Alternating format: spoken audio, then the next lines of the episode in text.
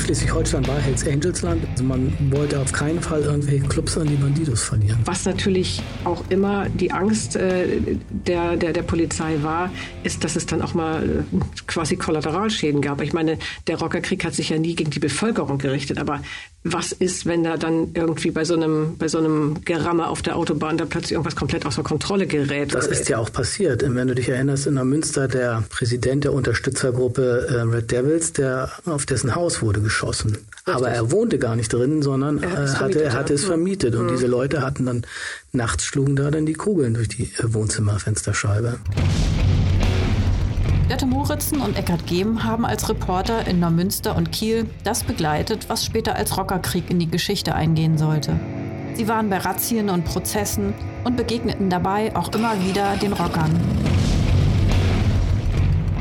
Rockerkrieg im Norden, der Podcast über die Auseinandersetzungen zwischen Hells Angels und Bandidos in Schleswig-Holstein. Ab sofort überall da, wo es Podcast gibt.